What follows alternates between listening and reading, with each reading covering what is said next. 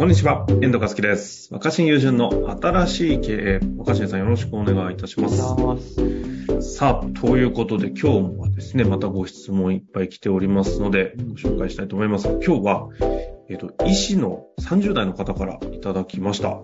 うん。えー、いきたいと思います。お医者さんで聞いていらっしゃるんですね。えー私は内科医師として病院で勤務していますが、最近虚しさを感じることがあります。虚しい。ほう。うん、虚しいです。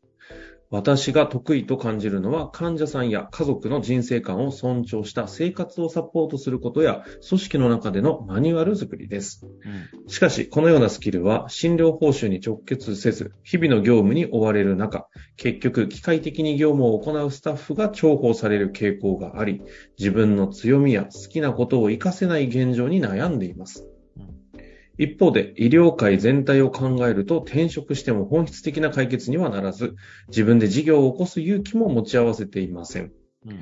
凝り固まった業界で生きづらさを感じる中で自分の強みを活かす方法や新しい道についてお知恵をお借りしたくお願いいたしますということでいただきました。うん。なるほど。虚しさですね。一つキーワード。うん。なるほど。どこから行きましょうかね。まあ、一つあと強みとかね、この好きということを活かせないっていうような話があるみたいですけども。まあ、あの、いう人が聞いたら、まあ、贅沢な悩み聞こえちゃうよね。えっ、と、それはもう社会的に言ったらおお医者さんでみたいなところですまああ。まあ、仕事で食いっぱぐれることはなくて、うんうん。ただ確かにお客さんの病気を治すってことは、うん。言ってみればまあ、間違っちゃいけない、うん。ある意味やり方の決まった、ね、クあリエクリエイティブなっていうかこう、工夫の求められることがほとんどないわけじゃないですか。はいはいはい。例えば、じゃあ、ね、風邪流行ってますってなったら、一応、他に大きな病気の可能性はないかってことだけ判定して、問題なかったら処方箋出すみたいな流れ作業になっていくよね。なっていきますし、逆に言うとそれを求められている部分もありますもんね。そう僕も昔、ね、すごい、もう、国立の相当上位の大学の医学部出た先輩って会って話した時に、はい。お医者さんの仕事ってどんなに充実してんですかねって聞いたら、おうひたすら流れ作業だよ、みたいな言っああ、ああ、なるほど。てたけど、うんうんうん。うん。でも、まあそれを手放すことはお医者さんってできないだろうし、あそこをね、医者ってある以上という意味では確かにそうですよね。まあ何がその虚しさを引き出してるかっていうのはちょっとわかんないですけど、うんうんうん。うん。でも一つは流れ作業であり、単純作業であり、パターン化してるってことを考えると、やっぱりなんかちょっと前回も似たような話した気がするんだけど、はいはい。やっぱその、誰かと交換可能だって気づいた時に虚しくなる気はするんですよね。ああ、す すごいね。虚しさにいきなり飛び込みましたね。確かに、でも、そうでしょうね。うんうん。まあ僕、交まあ自分換可能まあ自分じゃなくても、自分じゃなくてもいいんだなって思った時に寂しくなる。虚しくなるじゃないですか。いや、なりますね。まあ寂しくはないか。虚しい。うんんま虚しい、虚しいですね。あ、うんうん。まあね、だけど、だけどさ、やっぱりその、あの、子も、みんなそうき、きそう言いながらも、うん。ついついコモディティ化したものっていうか、だからどこに行っても並んでるものにとりあえずはなろうとしちゃうわけじゃないですか。えーそうですね。それがむ、確かに、虚しさをはらむことを知っているけど、うんコモディティ化した方に行きますね。まあ、だから、じゃあ、大衆化したものをみんなやらないかと、一応大衆化したものに、だから、大学まで行くとかもそうだし、そうですね。ランキング、なんかどっかのマスコミが発表しているのランキング上位の仕事っていうのはまさにその大衆受けしてるコモディティ化して、しかもどこに行っても、医師免許とか看護師さんもそうだけど、日本全国どこで働いても一応決まった役割が与えうんられて、一定の価値が認められてるっつうと、まあ、その人は人材としては、まあ、レベル、レベルが高い仕事ではあるけど、コモディティ化してるとは言えるよね。いや、確かにそうですね。でそれで僕らがそのなんか大勢の中に埋もれてる気がした時に虚しくなるっていうことだとするならば、ああ、な、するならばですよ。うん。まあ、どんな仕事においても、その人じゃなきゃいけないっていうことを何か見つけるしかないと思うんですよ。なるほど。で、この時に陥りがちなのが、まさにその強みだと思ってて。あ、陥りがちっていう気が来ました。まあまあ、虚虚しさから脱却するのに強みは、うん。参考にならないっていうか、ヒントにならないんじゃないかな、ほうほうほうほう。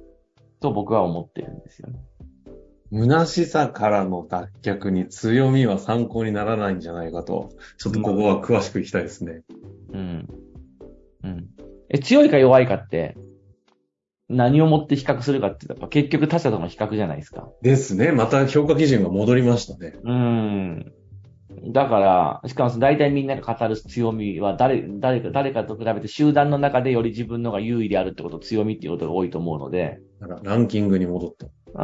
うん、その、自分が、で、さらにもうなんていうのかな、そのお医者さんになっている時点で相当強みを活かしてる。そうですね。いや、まあ本当そうですよね。うん社会的に言ったらね。一言で言えば数学得意みたいなね。はい。はい。まああんまり知られてないですけど、医者の仕事って基本数学って言われてるんでね。ほうほうだから人間が、その、示してる、その症状というか特徴に対して、ありとあらゆる確率って、このパ、この場合はどういうパターンかっていうことをちゃんと瞬時に計算しはいて、はいはい。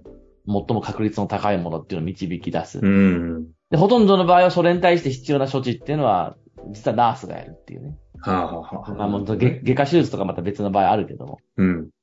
うん。数学が得意なので、数学が得意という強みを生かしてるわけじゃないですか。はいはい。でそういうこと。まあそういうことやっていくと、だんだんその社会的ななんかステータスでランキング上がっていくかもしれないけど、まあ交換可能なものでは変わりないですよね。また虚しさが。勝てば勝つほど虚しさがっていうことに入るのそうするとやっぱりその、交換不可能なものって何なんだろうってことをたまに考えるんですよ、僕も。交換不可能、不可能なものは何なのか。うん。うん。交換不可能っていうものは何なんだろうって考えるんですけど、うんうんうん。僕は強みじゃなくて癖なんじゃないかなと思ってるんですね、癖。その人が持ってたね。うん。あの、交換不可能。癖。うん。うん。癖？癖ね。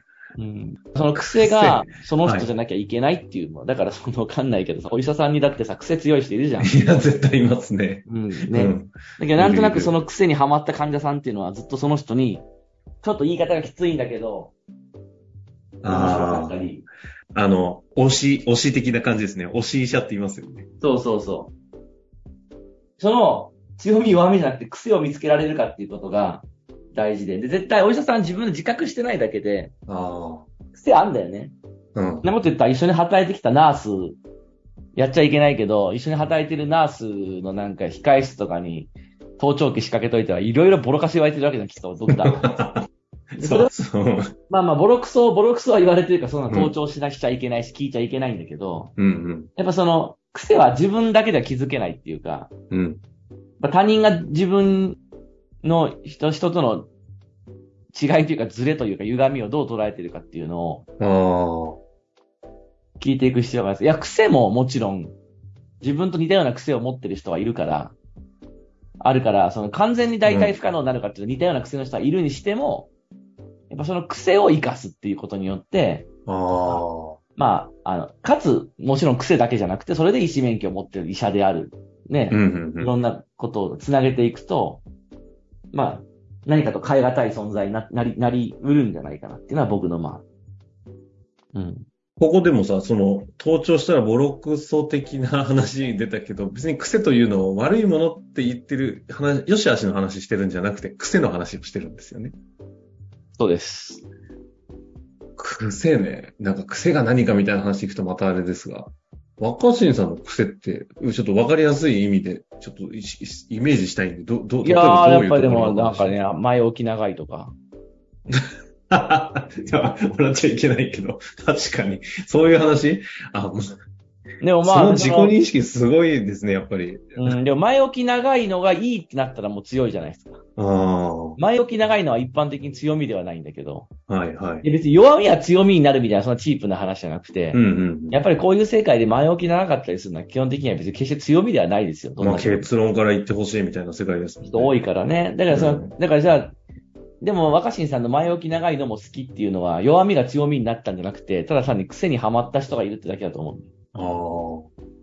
そうか。癖にファンがつくのか。うん。確かに。癖ってどうやって認識するんですか？長くある仕事をしていくにはね、うん。やっぱ、コアなファンを見つけていく方が僕はいいと思ってて。ああ、あ、そう、あそうだってまあ、考えあるんだ。まあ、コモディティ化するっていうのは大衆受けはするんだけど、はい、保はい。管可能なものも多いから、よ、よっぽどかんが頑張らないと、すぐ次のものが出てきて、取り替わってしまうわけじゃないですか。確かに。若新さん、見栄えが派手な部分というかね、著名人でもある部分があるんで、なんかこう、新しいものがバンバンって感じはしますけど、意外と、もう昔のお客さんとかって未だにもう十何年、もうなんかわかんないですけど、10年、20年付き合ってんですかみたいな古い方とかって、ずっと企業の中に入ったりしてますよね。もうもはや彼ら経営者は若新のファンなんだろうな、みたいな。まあね、そういう関係をまあ、大事にしたいとは思ってる。してますね。うん、大事にしたいと思ってるってああ感じ。癖ね。え、癖ってどうやって理解するんですか？だから、他人に突っ込ませるしかないよね。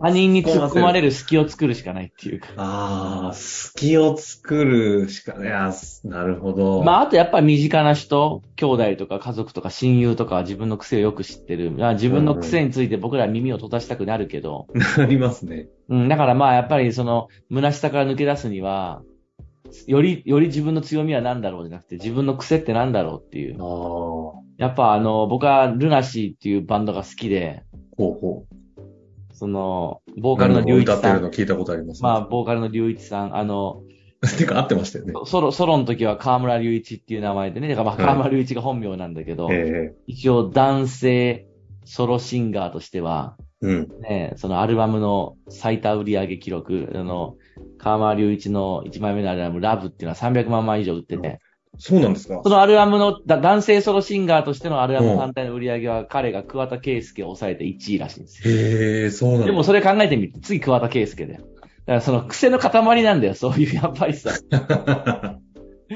で、いや、ルナシーってよくさ、いやー、でもボーカルの癖がなーって言う人いるわけよ。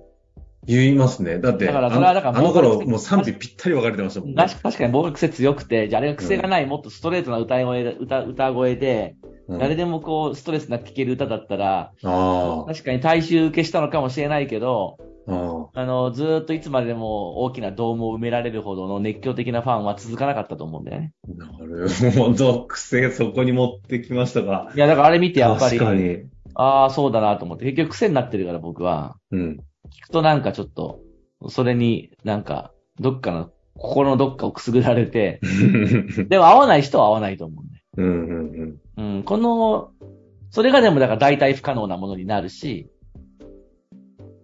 うん。なるほど。うん。まあ、ということですね、これは。うん、だからぜひ強みは何かなんて、そんななんかしょうもないこと考えずしょうもない。それ嬉しい言葉だね。強みの発掘みたいなやつ。しょうもないことはやめて、に、癖を。癖を見出してほしいなと思いますね。いや、いいですね。癖を見るということがいかに怖いことかっていうのも含めて、そこに飛び込みたいなと思いましたが、虚しさからの脱却をするには強みの探求ではなく、癖を知るということで、交換不可能なじ人になれるかもしれないというところですかね。うん、うん、うん、そいやいやいや。いやいや、ちょっとここの回癖になる回でしたけど、非常に面白かったです。う。はい。終わりましょうか。はい。ありがとうございました。ありがとうございます。本日の番組はいかがでしたか？番組では若新雄純への質問を受け付けております。番組説明欄の URL から質問フォームにご入力ください。